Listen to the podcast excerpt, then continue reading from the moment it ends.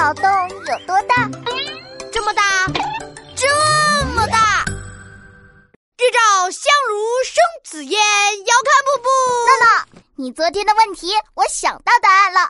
一件事做了后，明明知道错了却不能改，就是考试交了试卷后。答对了，不愧是学霸。我每次交了考卷后，都有一大堆想要改的。谁让你平时不好好学的？有学啊，我这不正背书吗？日照香炉生紫烟，遥看瀑布挂前川。飞流直下三千尺，疑是银河落九天。哦，为什么今天突然这么勤奋呢？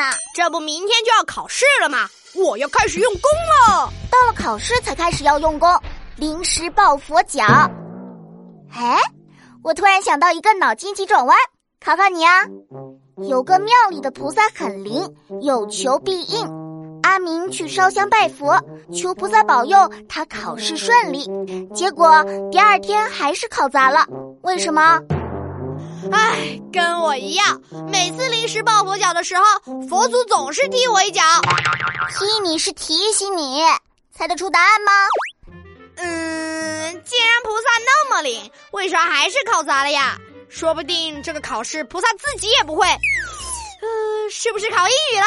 菩萨看不懂英文就帮不上忙。You are right，答对了，答案就是菩萨也不会英文，没有办法啦。再考一题，听好了。小华考试前已经把英语背得滚瓜烂熟，第二天考试还是不及格，为什么呢？